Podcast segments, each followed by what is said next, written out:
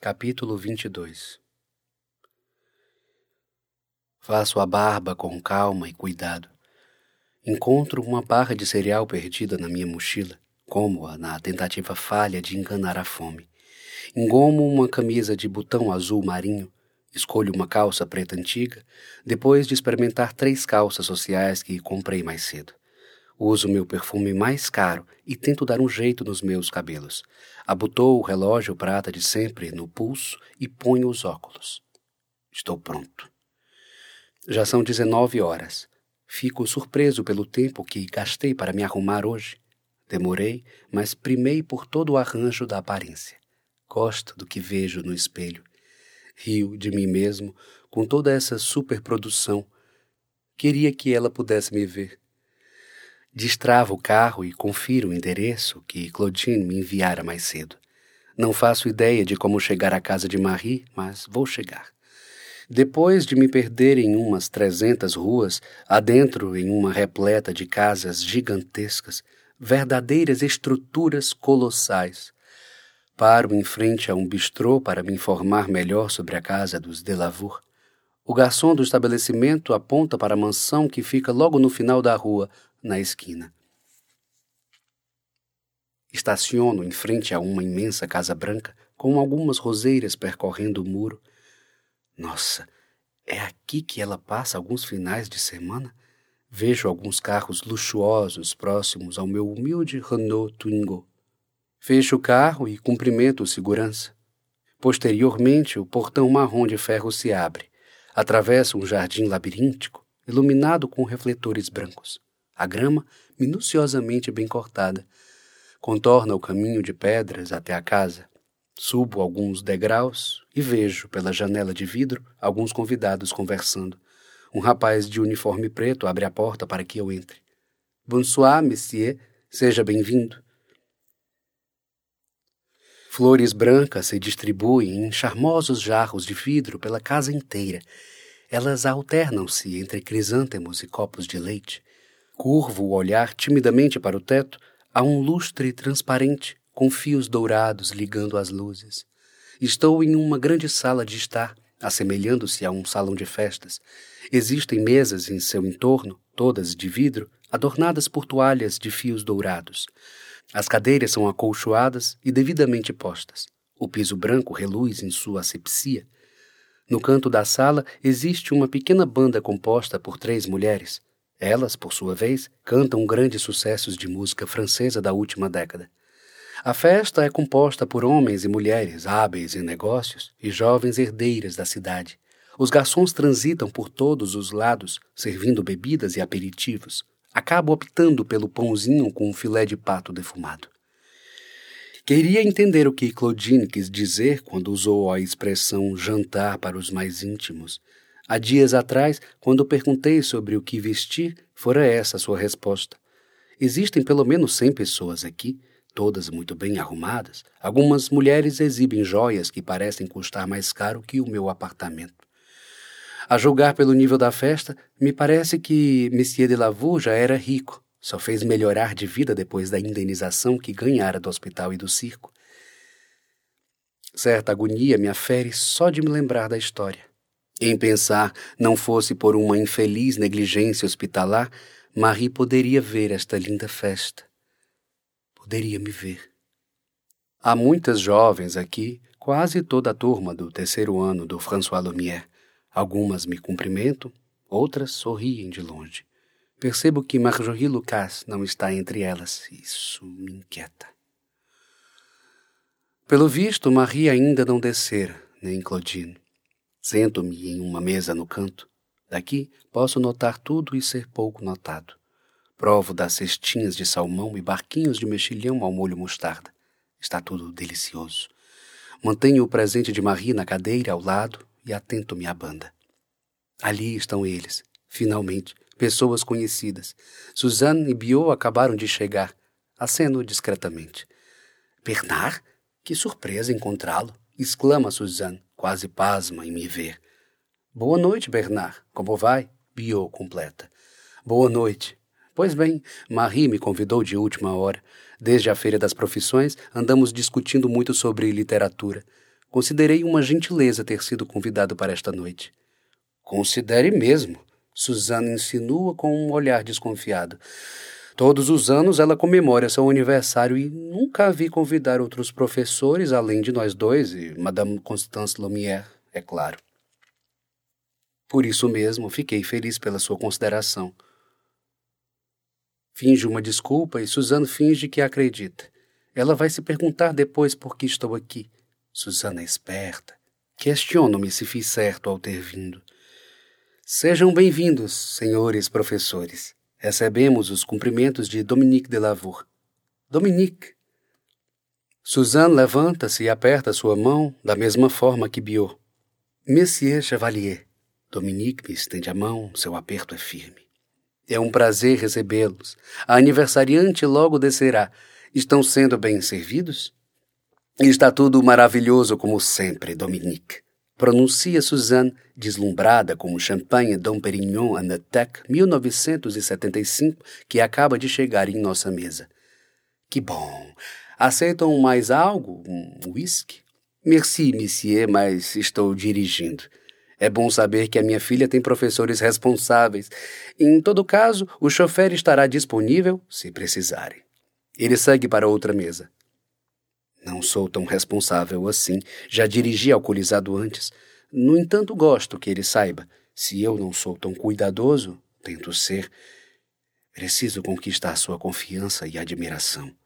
Olho para o relógio, ansioso. Em sucessão, ao erguer os olhos em direção à escada, vejo que não será preciso pressa a partir de agora. O agora tem lábios vermelhos e voracidade em sua própria delicadeza. Ela desce elegantemente as escadas, deslizando as mãos pelo corrimão. Está sem a bengala, postura ereta. Claudine está ao seu lado. Ela, como sempre, estonteante. O meu agora. Seu vestido colado valoriza cada centímetro de sua carne. Seus provocantes lábios me chamam num respirar. Posso ouvir seu salto alto bater no chão enquanto desce os degraus. Desejo silenciosamente seu abraço. Ao desviar o olhar por um segundo, flagro Suzanne me observando. Disfarço rapidamente o encantamento. Ao perceber seu olhar intrigado, Volto a conversar na mesa e tento não olhar tanto para Marie. Suzanne pede licença e vai ao toilette. Boa noite. Levanto-me ao ouvi-la. Marie, estão aqui Monsieur Biot Lambert e Monsieur Bernard Chevalier, avisa Claudine. Parabéns, Marie. Espero que todos os seus dias sejam especiais. Biot cumprimenta.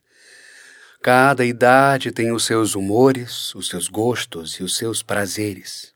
Pronuncio algumas palavras emprestadas de Maturin Renier e beijo sua mão com um absoluto respeito. Feliz vida. Muito obrigada, senhores professores. Fico muito feliz que tenham vindo. O que tem no embrulho? Claudine pergunta ao sondar o presente em minhas mãos. Ah, que indelicadeza minha! Eu te trouxe algo, Marie Espero que goste. Obrigado pelo presente. É muito gentil. Ela recebe a cesta, já sentindo o cheiro dos sabonetes. Como você está radiante, querida, afirma Suzanne, entrando no diálogo.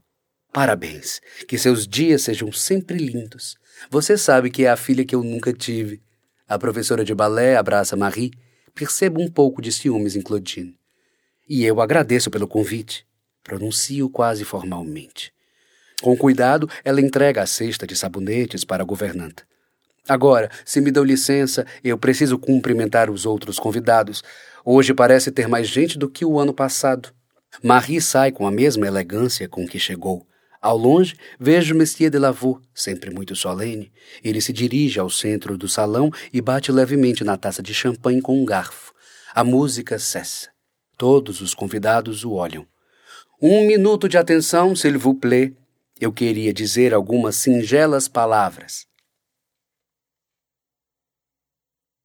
Marie une-se ao pai, que, em seguida, inicia sua pronúncia com um orgulho revelado nos olhos. Suas palavras podem ser tudo, menos singelas. Dominique não sabe se portar como um homem modesto. É reputado na cidade como um grande magnata de negócios e faz por onde manter a fama. Hoje é um dia mais que especial na minha vida. Uma de minhas pérolas completa mais um ano.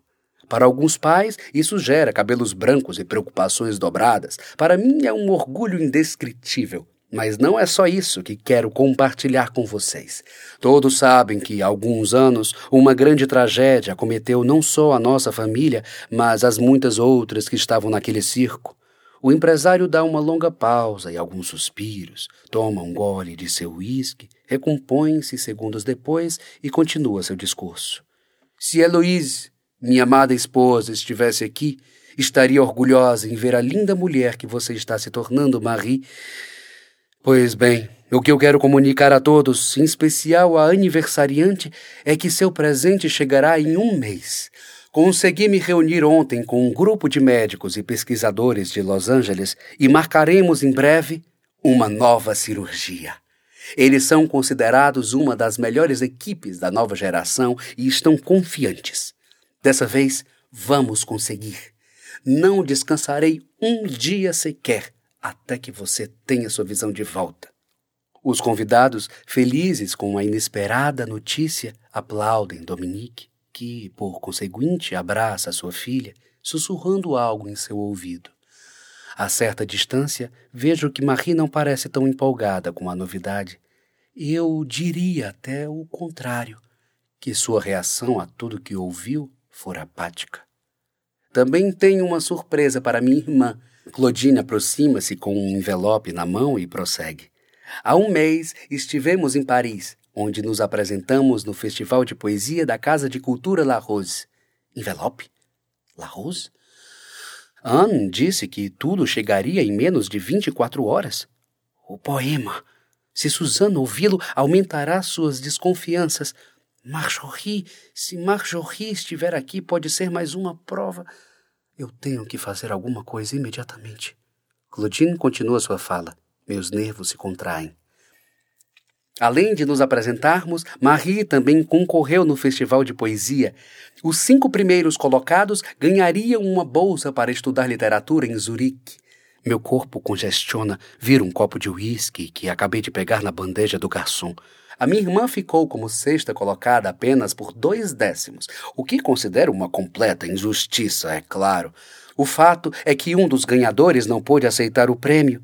Marie, isso significa que você acaba de ganhar uma bolsa para uma das melhores escolas literárias do mundo. Claudine finaliza sua fala entregando um envelope com um poema de Marie escrito em braille. Marie arregala os olhos sem acreditar. Todos, mais uma vez, aplaudem. Tamborilo com os dedos na mesa, desejando desesperadamente que as palavras de Claudine acabem ali. Deu certo. Claudine silenciou, mas Dominique deu continuidade. Querida, que orgulho! Mostre-nos, então, quais os versos merecedores deste prêmio. Marie franze o senho. Graças a Deus. Ela se deu conta do que está acontecendo. Ou, se permite, posso ler para todos o poema que está no envelope. Não precisa, diz, num quase sobressalto. Posso recitar o poema. O quê? O quê? Ela não pode. Pego outro copo de uísque. O esvazio em menos de dois segundos. Marie recebe o microfone de uma das cantoras e agradece a presença de todos em seu aniversário. Suas mãos estão agitadas, no entanto, sua postura permanece imperiosa. As bordas de seu vestido ruflam pelo chão num meio giro em que se prepara para falar. Sua família e amigos esperam atenciosamente para ouvir os versos. Após um curto pigarro, ela começa. Somos falso acaso, pedaços de vento, instantes de pulso. Abrando o corpo após vê-la citar outros versos. É claro, Marie não seria tão ingênua. Hora dos parabéns. Levantamos, cantarolamos a música acompanhada de palmas. Os cumprimentos aniversariantes se iniciam. A disputa pela sua atenção é ferrenha. A banda volta a tocar, a festa segue impecável. Suzana e Biot se despedem logo após o jantar, assim como alguns convidados. Já são 22 horas. Preciso dar um jeito de conversar em particular com Marie. Ligo para seu celular e a vejo atender perto das amigas. Oi? Você ainda está aqui? Pergunta com um sorriso que posso notar de longe. Sim. Preciso falar com você, a sós. Acha que conseguimos? Alguns já se despediram. Ainda há muita gente? Não, só mesmo as jovens que estão com você e algumas pessoas na mesa do seu pai. Tudo bem, posso ir até sua mesa e sentar um pouco. Se abaixarmos o tom de voz, podemos conversar sobre o que quisermos. Não precisa de pressa. Estou à sua direita, numa mesa próxima ao canto da parede. São aproximadamente uns dez passos até aqui. Vejo de longe Marie pedir sua bengala ao mortomo. Ele ordena a um dos empregados que busque o objeto. Pouco tempo depois, ela recebe a bengala e caminha em minha direção. Levanto-me e puxo a cadeira para que se sente. Olho para os lados e percebo que não há mais ninguém, além de Claudine dançando na pista e os convidados da mesa de Dominique, que, em sua maioria, estão bêbados, assim como o anfitrião. Aproveitou a festa? Queria poder ter te dado mais atenção. Não se preocupe, estava tudo perfeito. Não sei como você conseguiu ficar mais bonita do que já é. Bom, eu poderia dizer que você está exagerando, mas tenho ciência do quanto estou bonita hoje. Vejo que herdou a autoconfiança de seu pai. Eu fiquei feliz que veio. Talvez seja isso. Meu aniversário não é uma data da qual eu goste de celebrar. Me faz lembrar o dia do acidente, o dia em que perdi a minha mãe. Só faço tudo isso para agradar meu pai. De alguma forma, a celebração o alegra. E eu tenho que admitir, sua presença me fez muito feliz hoje. Feliz estou eu e orgulhoso pela sua conquista. Confesso que fiquei nervoso antes de te ouvir pronunciar os versos. Tive medo que pudesse recitar o real poema que você enviou. Por que não me contou? Como sabe disso? Como sabe que não foi esse o poema que enviei? É sobre isso que precisamos conversar, Marie. Anne sabe. Como assim? Ela suspeitou apenas por ler o poema? Eu. Eu não sei o que dizer. Desculpe, Bernard. Na hora de enviar o poema, eu não pensei em nada. Do jeito que estávamos, eu só queria te provar que meus sentimentos eram reais. Se eu ganhasse a bolsa, iria te fazer essa surpresa. Como não fiquei entre os cinco colocados, acabei tentando esquecer. Eu não gosto de perder. Não pensei que isso pudesse levantar suspeitas. Eu entendo você. Não creio que isso tenha levantado suspeita não diretamente. Anne me conhece bem. Durante nossa viagem, ela já vinha desconfiando. Nunca te contei isso, mas logo depois que nos conhecemos, ainda nos meus primeiros dias de trabalho no internato, encontrei Anne aqui na cidade, por acaso. Tomamos muitos drinks em um bar perto da praia e, num lapso de embriaguez, acabei trocando o nome dela pelo seu. Sinto que tudo contribuiu para sua desconfiança. Ela veio até o meu apartamento e me perguntou pessoalmente. Eu não consegui omitir nem mentir. O que ela pretende fazer? Ela disse para mais alguém? Calma, ela não vai contar nada. Nos vimos hoje e tivemos uma longa conversa. Não se preocupe. Ana foi embora e provavelmente nunca voltará. Infelizmente, eu tenho mais uma notícia. No final do baile de primavera do internato, pensei ter visto você e a chamei, quando então vi que era Marjorie. Vocês usavam vestidos muito parecidos, a sua máscara estava no rosto dela. Me desculpe, eu deveria ter sido mais cuidadoso. Claro, isso explica algumas perguntas de Marjorie ontem. Que tipo de perguntas? Sobre o que eu pensava a teu respeito, não só como professor, mas como homem. Eu desconversei, mas ainda assim senti uma resistência da parte dela em encerrar o assunto. Meu amor, precisamos nos precaver, cuidar para que ninguém mais desconfie. Você sabe que Madame Adam anda nos cercando também. Talvez seja melhor não conversarmos sozinhos em nenhum lugar da escola. Falta pouco para a formatura. Eu sei. Eu queria que fosse mais fácil. Talvez estejamos sendo egoístas e incoerentes, Marie. Há tantas coisas mais difíceis nesse mundo. Vamos focar nas coisas boas. Você está linda hoje e eu estou aqui para te admirar e me orgulhar das tuas conquistas. Hoje, mais do que nunca, percebi que o seu pai simpatiza realmente comigo. Você terá uma nova oportunidade de cirurgia. A maioria dos problemas tem o peso que damos para eles. Que tal tornarmos isso mais leve? Você tem razão. Mas sobre a cirurgia, eu ainda não me decidi. Seu olhar retoma a apatia de quando ouvira seu pai mencionar o assunto mais cedo. Eu não entendo. Por que não está feliz com a possibilidade de uma nova cirurgia? Marie, acho que é melhor se despedir de Monsieur Chevalier. Os últimos convidados já estão de saída, Claudine adverte. Tem razão. Eu vou subir. Boa noite, Bernard. Assim, ela se vai com a irmã sem me dar uma resposta exata sobre a cirurgia. Saio junto aos últimos convidados que sobraram.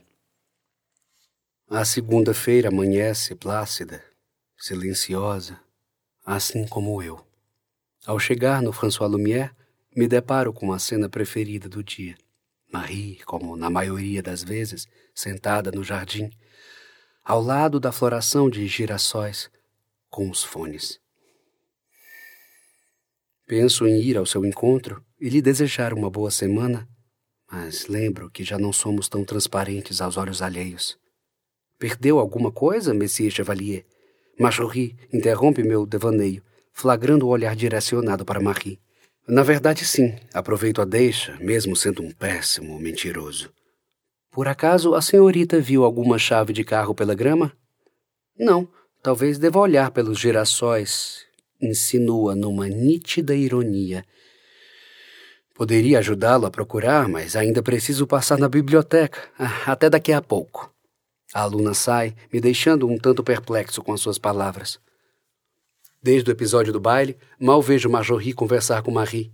Está cada vez mais próxima de Gabrielle Blanche. Sempre fora uma boa aluna, reservada e respeitosa.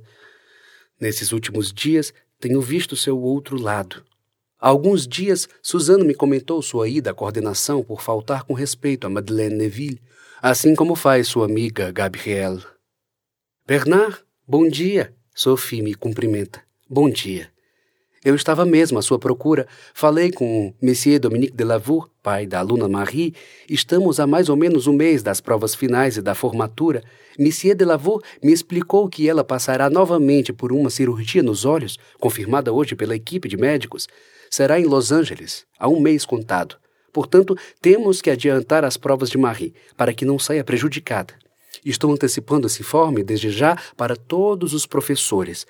Possivelmente ela terá algumas aulas extras para que consiga acompanhar todo o conteúdo dado em sala de aula. Entendo. Monsieur de Lavour comunicou quanto tempo ficarão fora? Não sei exatamente quanto tempo, por isso ele pediu para adiantar tudo mas me deixou a par da hipótese de Marie comparecer ao baile de formatura se tudo correr bem na cirurgia, é claro. Então, Marie ainda voltará para Nice antes de ir para Zurique? Do que está falando? Você ainda não sabe? Não sei o quê. Marie ganhou uma bolsa de estudos em uma das principais escolas de literatura da Suíça. Ela ficou como primeira suplente no Festival de Poesia da La Rose e conseguiu a bolsa. Sophie exibe no olhar alegria e espanto com a minha notícia. Então ela conseguiu! Que bom ouvir isso! Não estava sabendo de nada. Creio que ela ainda volte para o baile. Aliás, para lhe ser sincera, eu me surpreenderia ao ver Monsieur de Lavour deixar Marie morar sozinha. Acha mesmo que ela não vai se mudar? Ele parece estar tão orgulhoso da filha. Insisto no assunto, querendo saber sua opinião, Sophie costuma estar certa em praticamente tudo o que fala. Suas deduções e posicionamentos me importam. Bernard, Marie é cega e ainda muito jovem. Acha mesmo que Monsieur de Lavaux vai permitir que ela more só? Ele pode sorrir e achar bonito a filha receber um prêmio, mas isso não significa que ele a deixe aceitar. Mesmo porque Marie não precisa de bolsa de estudos, com todo o seu patrimônio, ele simplesmente poderia mandar contratar os melhores profissionais para lecionar a sua filha. Você tem razão. Vamos esperar que a solução mais prudente seja tomada, sem atrapalhar os estudos de Marie. Retiro meu diário de notas do armário e vou para a sala de aula. Não sei se fico feliz ou triste com o que Sophie falou. Seja o que for, é melhor nem pensar nisso agora. Bonjour, mademoiselle. Entregarei os trabalhos agora e depois retomaremos o debate sobre os miseráveis. Espero que todas tenham finalizado o livro.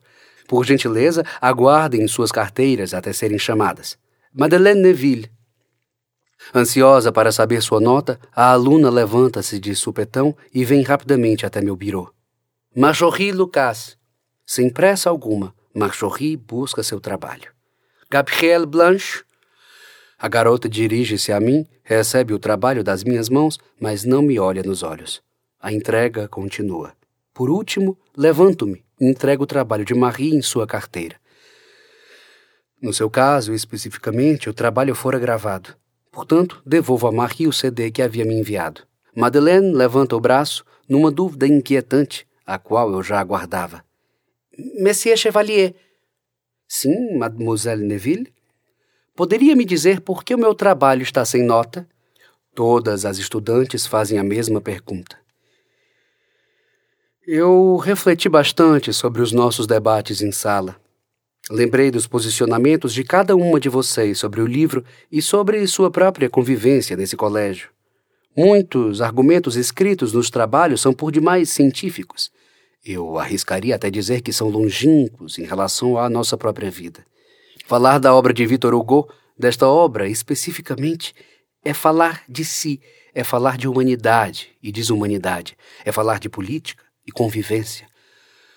Qualquer professor tradicional daria nota máxima a muitas de vocês. Afinal, a maioria da classe fala o necessário ao afirmar que o autor faz uma crítica social, política e econômica à sociedade francesa da época. O necessário é bom e importante, mas o que transcende o necessário? O que vocês escreveram até agora está estampado em resenhas, reportagens e discursos sobre o livro. Gostaria de ouvir as suas próprias críticas ao livro, suas opiniões mais pessoais. Queria poder ouvir de vocês o que sentem vontade de dizer, sem medo de estarem erradas, como mulheres de grande personalidade que são. Hoje, nossa aula se pautará no que vocês pensam e não discursam. Ao final, levando em consideração suas falas de hoje, peço que cada uma dê sua nota para esse trabalho de acordo com a sua consciência e me entregue novamente. O que isto está se tornando? Transferência de responsabilidade? Qual a finalidade disso? Protesta Gabriela. Seus conceitos ideológicos me importam, Mademoiselle Blanche. Eles não se separam dos seus estudos. Eles me dizem quem é você. Discordar é um direito. Não estou aqui para formar robôs. Bom, se é assim, tenho que dizer que achei o livro longo, a ponto de tornar-se enfadonho. Não julgo ser um livro ruim, mas se não fosse obrigação, eu nunca o teria terminado. Ninguém precisa ler Os Miseráveis para entender sobre desigualdade social.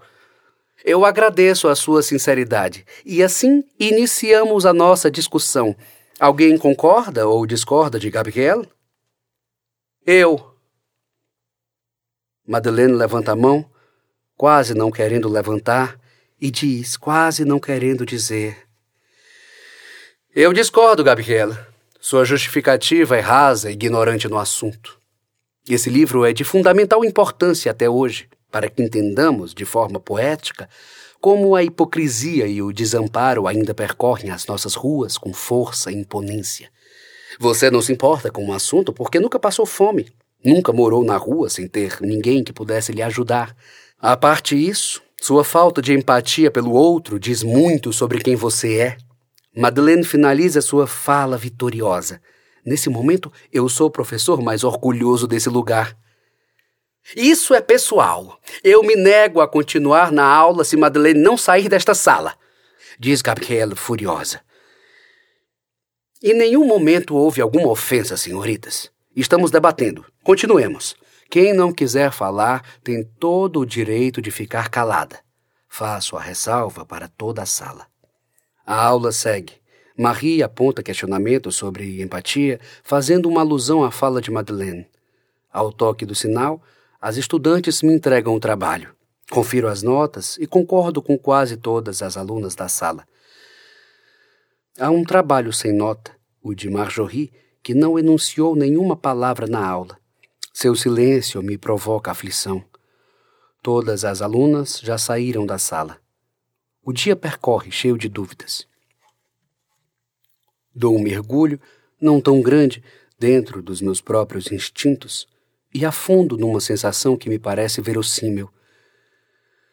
Marjorie sabe, não há outro motivo para o seu silêncio, além do seu estranho afastamento de Marie.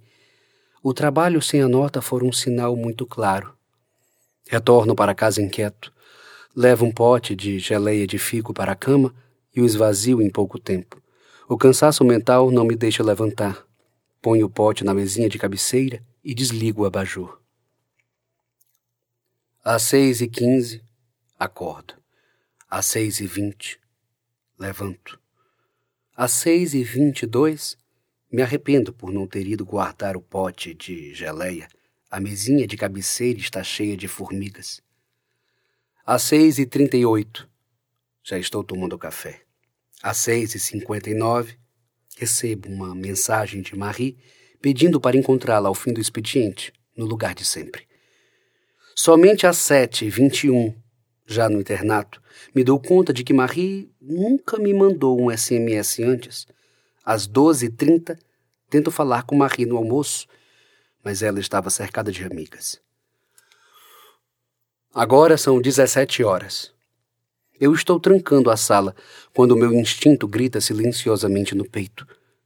É uma armadilha.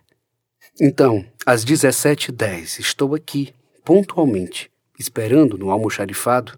Pelo que sei, esse é o nosso lugar de sempre. Quem quer que abra esta porta não será Marie. Mesmo assim, tomo a decisão de permanecer. Isso me exaspera há tempos. Está na hora de enfrentar. Quem quer que entre já sabe o que está acontecendo. O tempo está passando, ninguém aparece, um suor frio escorre sobre a minha pele. O nervosismo toma conta dos meus gestos mínimos, tais como morder o lábio, descascar a pele dos cantos das unhas das mãos e inspirar com alguns freios na garganta. Quem entrar por essa porta já sabe o que está havendo e certamente não terá a mesma condescendência de Anne. Justo o contrário, armou essa situação para me intimidar. A maçaneta gira.